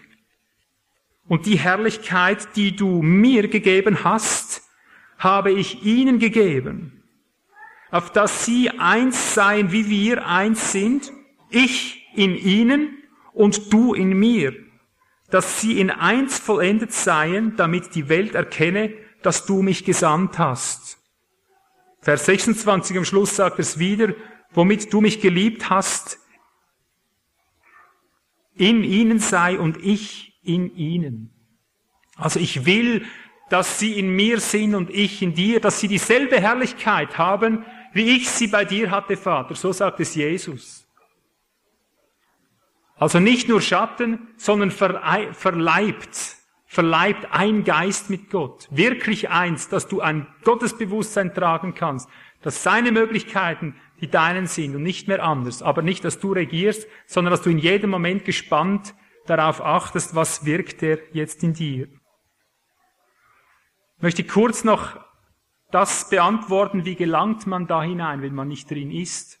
Ganz kurz, ich habe schon dann dort angetönt, aber ich möchte das in zwei, drei kurzen Akzenten setzen, damit wir hier in die Praxis reinfinden. Denn hier haben wir die größten Probleme. Wie kommen wir in dieses Geheimnis des Christus? Das erste, wie er es angeordnet hat, ist durch die Taufe. Paulus sagt, wir sind durch die Taufe uns selber gestorben und hinein in den Christus, in seinen Leib getauft worden. Die Taufe ist eigentlich nichts anderes als ein angedockt werden an seiner Person, hineingetauft werden in den Christus. Das heißt, in ihn leibhaftig, dass diese Verbindung entsteht. Das ist das eine, das ist eine Glaubenstaufe. Und darum nützt es nichts, wenn wir Kindlein taufen, die von diesen Dingen noch gar nicht glauben können, die es nicht an sich nehmen können im Glauben. Das andere, was er als Grundlage gegeben hat, er hat gesagt, wer nicht mein Fleisch isst und wer nicht mein Blut trinkt, er hat kein Leben in sich selber. Esst mein Fleisch, trinkt mein Blut, sagt er, damit ihr Leben in euch habt, wie ich Leben aus dem Vater in mir habe. Das Mal, wir sollen es glaubend nehmen, immer wieder mit diesem Glaubens, mit diesem schauenden Glaubensauge, dass ich weiß, ich esse ihn, ich rechne damit, dass er in mir sich selber auslebt, dass das zur Aktion kommt, das sind Glaubensübungen. Darum, wenn wir zu Hause das Brot brechen, machen wir oft Stunden, sitzen wir zusammen und bewegen diese Wirklichkeit. Wir bewegen uns darin ganz bewusst, dass wir uns als Organe Gottes zur Verfügung stellen. Das Brot, das wir essen und brechen, ist das, die einzige Speise, wenn wir sie essen, die sich nicht in uns verwandelt, wenn wir sie essen, sondern wir verwandeln uns in sie. Wir werden dadurch zu Christus. Das zweite, und jetzt wird's praktisch, das eine ist Glaubensbekenntnisebene, das ist ein Greifen im Glauben. Das zweite geschieht in der Praxis. Ich schlage dazu 2. Korinther 4 auf. 2. Korinther 4, Verse 7 und fortfolgende. Hier sehen wir, auf was es am allermeisten ankommt, nachdem wir glaubend die Stellung eingenommen haben, er wird in mir leben, er will in mir leben. Da heißt es, wir haben, 2. Korinther 4 ab Vers 7, wir haben aber diesen Schatz in irdenen Gefäßen. Das ist unser Körper. Damit die überragende Größe der Kraft Gottes zugehöre und nicht uns. In allem sind wir bedrängt, aber nicht erdrückt, keinen Ausweg sehend, aber nicht ohne Ausweg, verfolgt, aber nicht verlassen, niedergeworfen, aber nicht vernichtet, alle Zeit, jetzt kommt die Formel, alle Zeit das Sterben Jesu im Leib umhertragend. Warum, Herr, eigentlich all das? Damit auch das Leben Jesu in unserem Leibe offenbar werde. Haben wir das gut verstanden? Ich lese es nochmals. Alle Zeit das Sterben Jesu am Leib umhertragend, damit auch das Leben Jesu in unserem Leibe offenbar werde. Er verdoppelt es, denn ständig werden wir, die Lebenden, dem Tod überliefert. Warum? Um Jesu willen. Damit auch das Leben Jesu in unserem sterblichen Fleisch offenbar werde, herauskomme, sichtbar werde. Können wir das erfassen? Ich frage noch einmal, wie verhalten wir Christen uns, wenn wir in Schwierigkeiten kommen? Bedrängt. Hm. Keinen Ausweg sehend. Ach. Niedergeworfen. Oh. verfolgt. Oh weh. Wie reagieren wir? Das Geheimnis Gottes heißt, von einer Schwierigkeit zu der anderen. Wir werden ständig, ständig, ständig von einer Schwierigkeit zur anderen geführt. Warum, Herr? Warum, Herr? Ich möchte doch endlich ein ruhiges Leben haben. Er sagt nur einen Grund, damit das in dir wohnende Leben, damit der Christus in dir offenbar wird, damit das Leben Jesu, das du hast, ausbricht, dass es zur Aktion kommt. Du kannst ihn nie schneller und besser erleben und lernen, den Christus lernen, als in Schwierigkeiten. Das ist der absolut einzige Grund, warum Gott sein Volk seit je in Schwierigkeiten führte. Das ist der Schlüssel fürs ganze Alte Testament. Die Menschen haben Probleme, wenn sie die Bibel lesen. Wie kann Gott das zulassen? Von einer Not zur anderen. Es war nur deshalb, damit sie ihn erleben sollten. Es war die Not nicht dazu da, um darin umzukommen.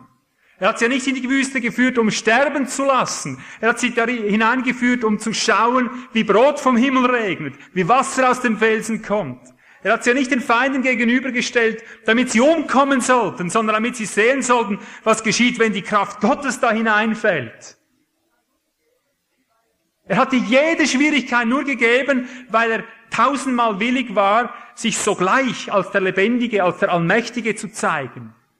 Aber im besten Fall haben sie gelernt, ja, den Felsen, den hat er zwar geschlagen, ja, und Wasser kam heraus, aber Jetzt kommt die neue Situation. Wird er auch Brot geben können in der Wüste? Wird er seinem Volk auch Fleisch verschaffen?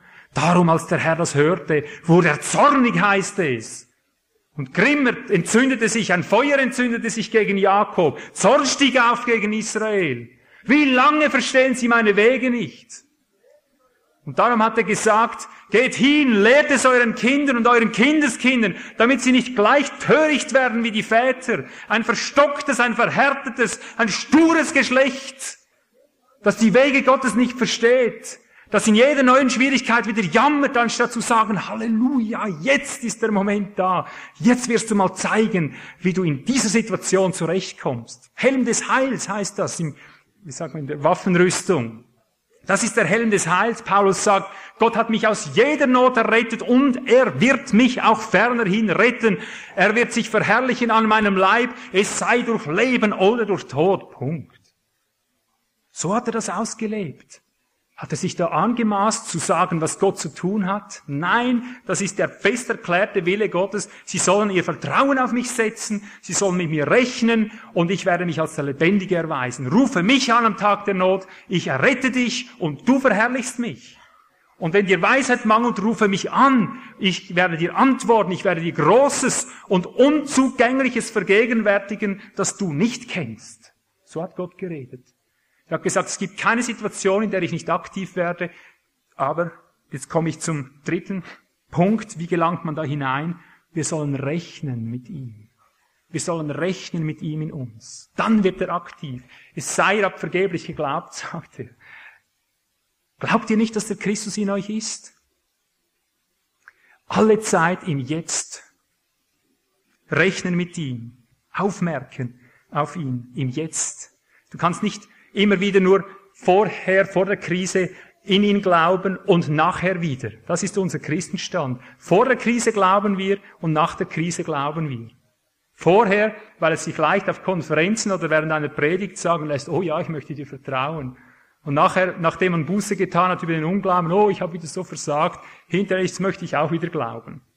Vorher ist er groß, nachher ist er groß. In der Situation sind wir groß weil wir nur im Selbstbewusstsein leben, in unseren eigenen Möglichkeiten, nicht freimütig auf ihn zurückgreifen. Aber lassen wir uns das gefallen. Gott hat gesagt, ich will in deiner Schwachheit zur Vollendung kommen. Paulus hat auch geschrien. Es geschieht dem besten Apostel. Oh Gott, nimm mir diesen Pfahl vom Fleisch. Das ist zu viel. Den Teufel weg. Er hat einen Teufel, der ihn geschlagen hat. 2. Korinther 12. Nimm den weg dreimal. Oh nein, meine Gnade wird ausreichen, sagt Gott. Meine Kraft kommt in deiner Schwachheit zur Vollendung. Und darum sagt er, jetzt will ich mich viel mehr meiner Schwachheiten rühmen. Meine Drangsale, Verfolgung, Ängste, alles was kommt. Um Christi willen, ich rühme mich dessen. Ich sag, preis dem Herrn, ich bin schwach Warum? Damit die Kraft Christi auf mir zählte, dass sie in mir offenbar, dass sie auf mir ruhe, dass sie aktiv wird. Sie kann nirgends besser aktiviert werden als in Schwierigkeiten durch den Glauben. Durch den Glauben. Jetzt komme ich zur letzten Seite. Ich möchte jetzt einfach eine Linie durchgehen noch zum Abschluss, um damit zu zeigen, habe nicht nur ein Gottesbewusstsein, ein ständiges, ein Christusbewusstsein, habe ein Gesamt-Christusbewusstsein. Jetzt gehe ich ziemlich weit. Ich weiß nicht, wenn das vielleicht für einige schon hoch war. Jetzt gehe ich noch ein bisschen höher, aber das müssen wir. Darf ich das? Nehmt ihr das auf? Gut, dann habt ihr sicher ein Jahr zu verdauen nachher. Wichtig ist, dass wir nicht Individualisten bleiben. Ich sage, das ist die größte Schande, die größte Gefahr in unserer Zeit, dass wir so individualistisch sind. Ich und der Herr, wir zwei, wir sind immer die stärkste Partei. Klingt zwar gut, ist ein guter Spruch. Berto Iselmann hat den kreiert. Ich weiß nicht, habt ihr selige Berto Iselmann gekannt? Eine alte Frau mit 90, du, die war drauf. Aber sie hat mit ihm gelebt. Nur das Problem war, es hat immer nur sie und ihn gegeben. Ich möchte eine Linie aufzeigen, dass es wichtig ist, das Christusbewusstsein im Gesamten zu tragen. Ich möchte aber nicht gleich jetzt dort beginnen, ich möchte damit nur den Abschluss nachher machen. Ich möchte zeigen, wo bei mir das Gesamtbewusstsein beginnt, dass Christus in einem umfänglicheren Sinn im Bewusstsein getragen wird, dass nicht nur du mit deinem Horizont gemeint bist. Ich möchte ganz bewusst an einer Basis beginnen mit der Vergebung der Sünde. Hier gilt es, wenn es um die Sündenfrage geht, um die Bewältigung der Sündenfrage, geht es darum, dass wir ein Christusbewusstsein haben, das sich nicht nur auf die Vergebung und die Vergebung und die Vergebung konzentriert. Unsere Christenheit ist davon geprägt, dass sie ein sehr beschränktes, nicht umfängliches, sondern ein einseitiges äh, Christusverständnis hat, wenn es um die Sündenfrage geht. Wir reden fast ausschließlich, ich weiß nicht, wie das bei euch in euren Kreisen ist, da wo ich herkomme, ich kenne Dutzende von verschiedenen geistigen Hintergründen.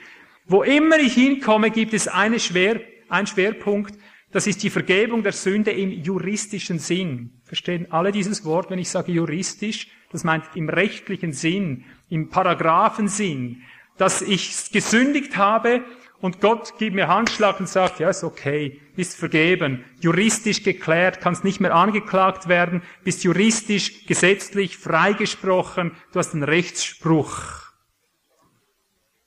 Und sehen wir, wenn ich Galater jetzt nehme, Galater 1,4, merken wir, Jesus möchte in der Sündenfrage, dass wir ein umfänglicheres Christusbewusstsein haben als nur einen Jesus, der uns juristisch freigekauft hat.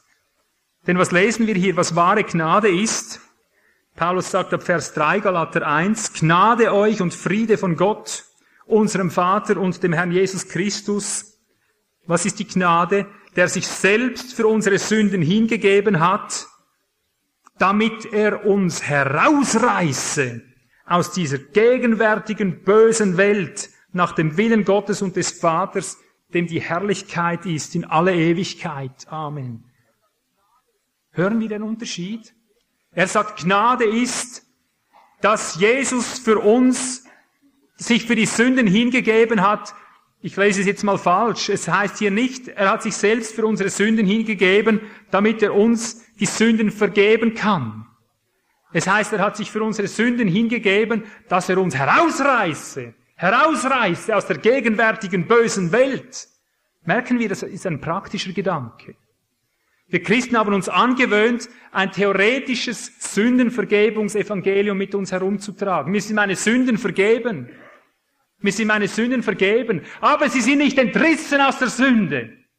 Ich war jetzt an einer Konferenz. Es war eine bare Katastrophe. Ich kann es dir sagen. Bis zu den Ordnern, die die Verantwortung hatten, das Ganze zu ordnen, hat alles nach Rauch gestunken. Sie konnten noch nicht mal die Predigt fertig hören, mussten sie Rauch raus ihre Zigarette anzünden. Drin wurde von der Kraft des Geistes gepredigt. Draußen hast du die Glut des Geistes gesehen. Ich bin auf jemand hingegangen, habe gesagt, das ist die Kraft des Heiligen Geistes, von der ihr da drin redet. Verstehen wir? Jesus hat mich erlöst, Jesus hat mich befreit, ich habe einen lieben Heiland. So, wir werden die Welt bezwingen. Du hättest mal sehen sollen, was da heute alles läuft. Ich sag dir, da siehst du heute Dinge, die kullern am Boden und gackern wie die Hühner. Da gibt's nichts mehr, was du dir nicht vorstellen kannst. Mit einer einzigen Proklamation, die, die Deutschland gehört uns, Deutschland gehört uns. Verstehst du? Und nachher sehe ich lauter dicke Menschen, von denen ich Zeugnis habe, sie haben sich selber nicht im Griff. Wo ist denn da die Enthaltsamkeit, von der die Schrift so hoch redet? Lauter süchtige Menschen, lauter Eitelkeit, lauter Ich-Sucht, Weltliebe, Wohlstand. Jesus hat zwar gesagt, wer nicht allem entsagt, kann nicht mein Nachfolger sein. Wohlstand an jeder Ecke, von der Kanzel angefangen. Wohlstandsverkündigung. Sich selber nicht ansatzweise im Griff. Und ich sage dir eins als Seelsorger, ich mache über 20 Jahre Seelsorge. Wenn du 100 Männer in der Seelsorge hast, hast du mindestens 99, die sich sexuell nicht im Griff haben. Jesus hat mich befreit. Halleluja. Sag mir, von was eigentlich? Wir haben nicht ein umfängliches Christusbewusstsein. Wenn Jesus sagt, ich vergebe dir deine Schuld, dann meint er damit, ich will dich erlösen von deiner Schuld. Ich will, dass du frei bist von deiner Schuld. Dass du gelöst bist davon. Herausreißen aus dieser gegenwärtigen bösen Welt. Epheser 1, 7. Begnadigt in dem Geliebten, sagt er. In ihm haben wir die Erlösung, die Apolytrosis im Griechischen, ich werde nachher sagen, was es heißt. In ihm haben wir die Apolytrosis durch sein Blut. Die Vergebung, die Aphesis der Vergehungen nach dem Reichtum seiner Gnade. Uns wurde das immer so gelehrt, als wären das zwei gleiche Begriffe. In ihm haben wir die Erlösung und die Vergebung, so quasi die Doppelvergebung. Nein. In ihm haben wir die Apolytrosis, das meint den Loskauf, das meint die juristische Seite, die rechtliche Lossprechung. In ihm haben wir die Lossprechung, die Apolytrosis und die Aphesis, die Vergebung, wie wir übersetzt haben. Die Aphesis, das meint die Entsendung die Loslassung, nicht nur die Vergebung, sondern die Loslassung, das abgetrennt werden von dem Leib dieser Sünde. Nach dem Reichtum seiner Gnade, nicht nur juristische Vergebung allein, nach dem Reichtum seiner Gnade, frei, wenn der Sohn Gottes frei macht, der ist recht frei, der ist wirklich frei, der hat den alten Leib abgestreift, der hat Vollmacht darüber, in der Kraft des Heiligen Geistes, und sonst kann er nicht von Erlösung reden. Und wir haben es uns angewöhnt, zutiefst gebunden zu sein in unseren Sünden, gefangen in unseren Fleischeslüsten, Augenlüsten, Ohrenlüsten, Bauchgelüsten, Gaumenlüste, all diese Dinge, diese Bosheiten und Schrecklichkeiten. Und wir sagen, Jesus hat uns befreit. Was sind wir doch für Lügner? Gut, wir lügen nicht bewusst, weil wir denken immer an unser himmlisches Billett, an unsere juristische Rechtfertigung, die ist wohl da. Das möchte ich niemand absprechen. Aber ich sage einfach mal klar, wie es aus der Sichtweise Gottes aussieht. Ohne praktische Freilösung ist für einen Gefangenen so uninteressant wie fotografiertes Essen für einen Hungrigen. Ist es nicht so? Ich sage es nochmals. Rein theoretische Erlösung, juristische Freisprechung, ohne praktische Loslassung, Entsendung, ist doch für einen Gefangenen, der hinter Gitter ist, so uninteressant wie für einen Hungrigen fotografiertes Essen. Aber wir sind hinter Gittern und sagen, Jesus hat mich befreit. Jesus hat mich erlöst. Oh, wie stark ist mein Heiland.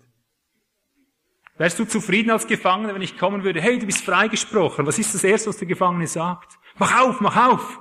Das hängt doch für den Gefangenen zusammen. Sonst ist doch eine Lüge, ist doch ein Trug. Nach dem Reichtum seiner Gnade sollen wir Freilassung und Loskauf haben. Loskauf und Freilassung. Alles andere ist nicht ein Christusbewusstsein, ist nicht nach seiner Gnade. Gnade ist nicht, dass wir immer und immer wieder für dieselben Sünden Vergebung kriegen. Das kriegen wir natürlich auch, wenn wir, wenn wir so stur und dumm sind, dass wir immer wieder fallen.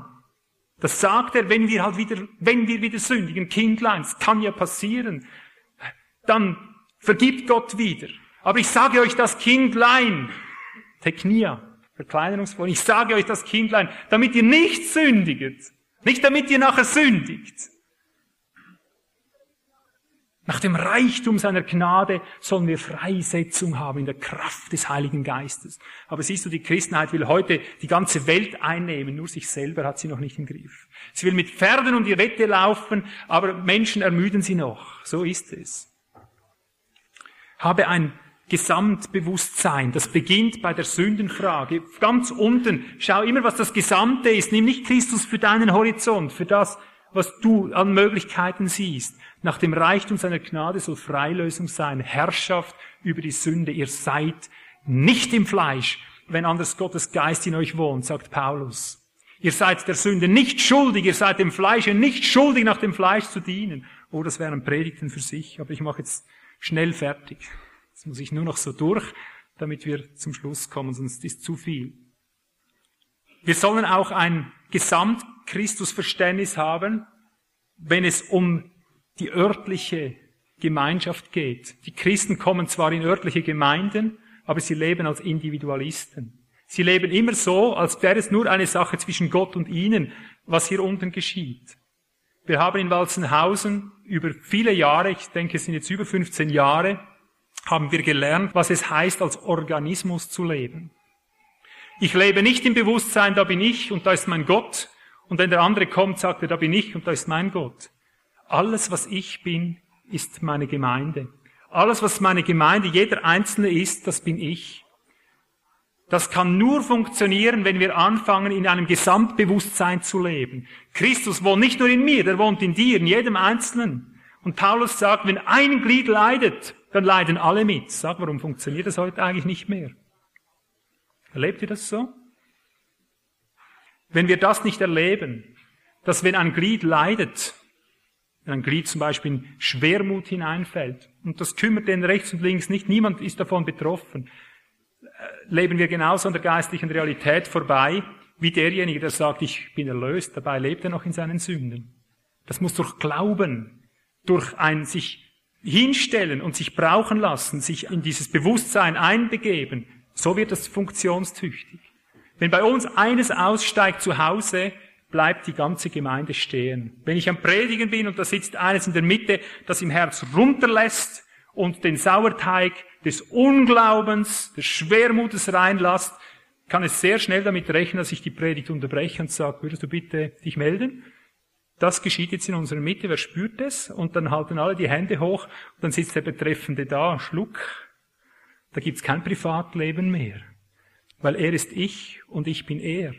So wie Christus ich und ich er bin, so sind, bist du ich und ich bin du. Und je mehr wir in Christus hineinwachsen, desto mehr beginnen sich diese gemeinschaftlichen Nervenverbindungen, dieser Blutkreislauf, beginnt zu pulsieren. Und das ist das, was der Herr will in diesen Tagen. Er möchte nicht eine Organisation, Gemeinden, wo jeder für sich lebt mit seinem Herrn. Er möchte, dass wir wissen, mein Leben ist dein Leben. Wenn Christus in mir Gestalt gewinnt, mehr, kriegst du was davon ab. Wenn ich in Sünde falle, sagt die Schrift, schaut, dass nicht eine bittere Wurzel da ist, die euch nachher alle von innen her belästigt, so heißt es im Griechischen die euch auffrisst. Nicht ein Sauerteig der Bosheit, denn ein bisschen Sauerteig durchsäuert den ganzen Teig. Lebst du ständig im Bewusstsein, dass deine Sünde, die du ganz im Verborgenen tust, die ganze Gemeinde befleckt? Das ist so. Das ist so. Oh, wenn wir hier in ein Gesamt-Christus-Verständnis kämen, dass Christus in uns, wir in ihm, nicht nur ich in ihm und er in mir, wir in ihm und er in uns gemeinschaftlich ist gebe nur drei Stellen, ohne sie aufzuschlagen, wer das aufschreiben möchte. Galater 6,2 deutet Paulus darauf hin und sagt, einer wird des anderen Lasten tragen. So heißt es eigentlich genau von der, von der griechischen Betonung her. Das zählt er ein Faktum auf. Einer wird die Last des anderen packen oder fassen, abkriegen, könntest du auch sagen. Und so wird das Gesetz des Christus vervollständigt. Warum? weil dein Leiden zu meinem wird und mein Leiden zu deinem, weil deine Freude meine und meine deine wird. Glauben wir das, wenn in unserer Mitte jemand leidet, oder auch meine Frau und ich, das funktioniert in erster Linie in der Ehe. Ja. Sobald meine Frau leidet und ich trage nicht tragend hinweg, wie es dort heißt, einer trage des anderen Last, Pastatio meint, einer soll die Last des anderen tragend hinwegtragen. Das meint es, weil wir einander die Lasten packen, weil wir davon betroffen sind. Wir sollen einander nicht eins über den Kopf ziehen, wenn der andere in Not ist, sondern erkennen, meine Frau ist ich und ich bin sie. So oft ich meine Frau nicht geistgemäß antaste, haben wir es nachher doppelt so schwer. Sobald ich meine Kinder nicht geistgemäß aufrichte und strafe oder was immer dann nötig ist, haben wir es nachher doppelt so schwer. Also wir haben gelernt, einander so zu behandeln, als wäre es mein eigener Augapfel. Und so merken wir, die Kraft Gottes zur Vollendung kommt, wie das Geheimnis des Christus zur Fülle kommt, indem wir in dem drin leben, in dem Bewusstsein des gesamten Christus in uns. Die anderen zwei Stellen waren Hebräer 12, 15, für die, die mal nachlesen wollen, in 1. Korinther 12, Vers 26. Ich kann nur sagen, sei Organ, gemeinschaftlich. Das zweitletzte, jetzt mache ich es ganz kurz. In 1. Korinther 12, Vers 4 bis 5 zeigt es uns, wie wir noch weiter ein noch umfänglicheres Christusbewusstsein, ein noch umfänglicheres Gottesbewusstsein tragen sollen. Denn dort sagt der Herr durch Paulus, über die örtliche Gemeinde hinaus sagt er, Gott hat erstens in die Gemeinde gesetzt, in die Gemeinden gesetzt. Erstens Apostel, zweitens Propheten, drittens Lehrer, alsobald dann andere Dienstgaben. Nach Epheser 4, Vers 12 sagt er, nachdem Christus auferstanden ist, hat er der Gemeinde Apostel, Propheten, Evangelisten, Hirten und Lehrer gegeben, alles in Mehrzahlform, damit sie die Gläubigen, die Heiligen zurüsten, anpassen an das Werk, das ihnen aufgetragen wurde. Das meint dann das Werk des Dienstes. So hat Paulus gelehrt, dass wir auch über die örtliche Gemeinde hinaus ein Christusverständnis haben müssen, das überregional auch funktioniert, dass wir erkennen, wie immer die Gotteskinder heißen, alle, die in Christus sind, die haben diese Nervenbahnen. Das wird früher oder später, muss das zusammengefügt werden. Wir können nicht die links und rechts einfach liegen lassen, wie es uns gefällt. Wir müssen uns bewusst sein, früher oder später wird sich zeigen, dass wir ein Leib sind mit ihm.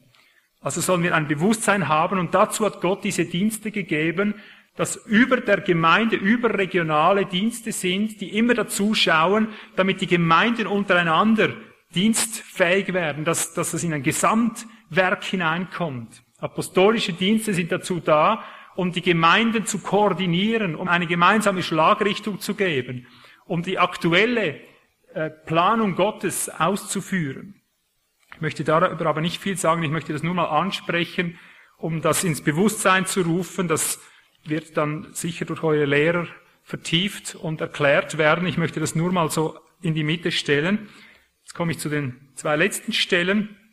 Äh, Galater 5, 16. Ich möchte diesen Gedanken noch kurz in Zusammenhang bringen mit unserem persönlichen Leben, damit wir sehen, was das für eine ungemeine Konsequenz hat, ob wir in so einer Gesamtordnung drin leben, in einem Gesamtchristusbewusstsein oder ob wir nur gerade so für uns Christen sind.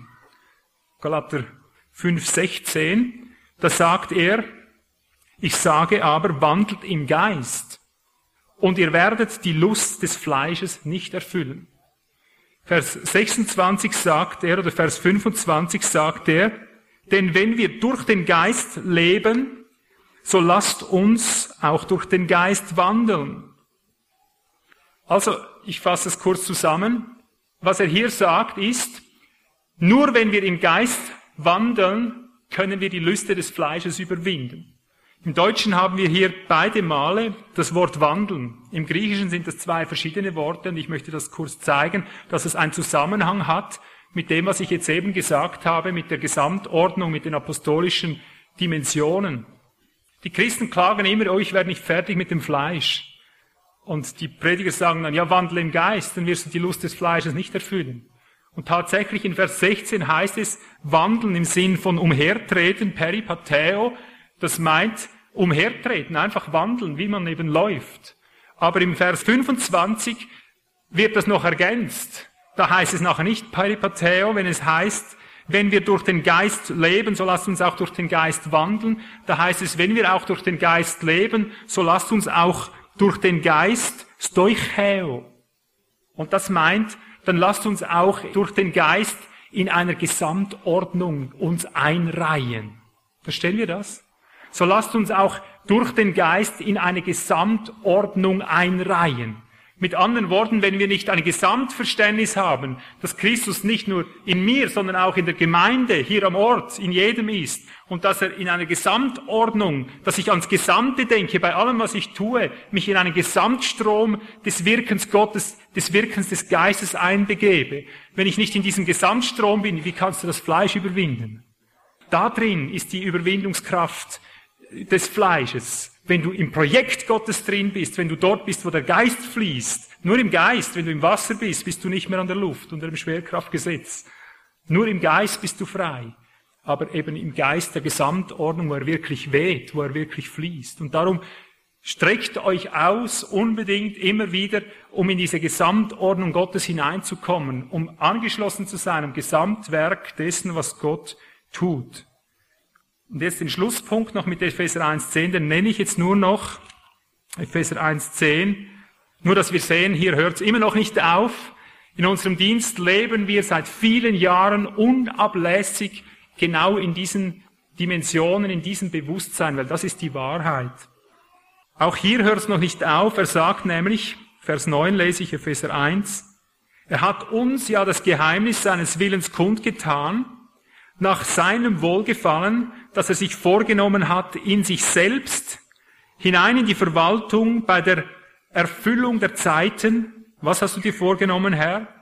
Die alle zusammenzufassen in dem Christus, die in den Himmeln und die auf der Erde sind, in ihm. Darauf zielt alles hinaus. Er zielt darauf hinaus, dass alles, was da oben schon vollendigt ist, mit dem, was hier unten gemeinschaftlich alles zusammen ist, das zusammenzufügen, dass ein Gesamt Christus, ein Gesamtleib entsteht. Und das ist das Geheimnis, das letztendlich diese Welt auf, die, auf den Kopf stellt.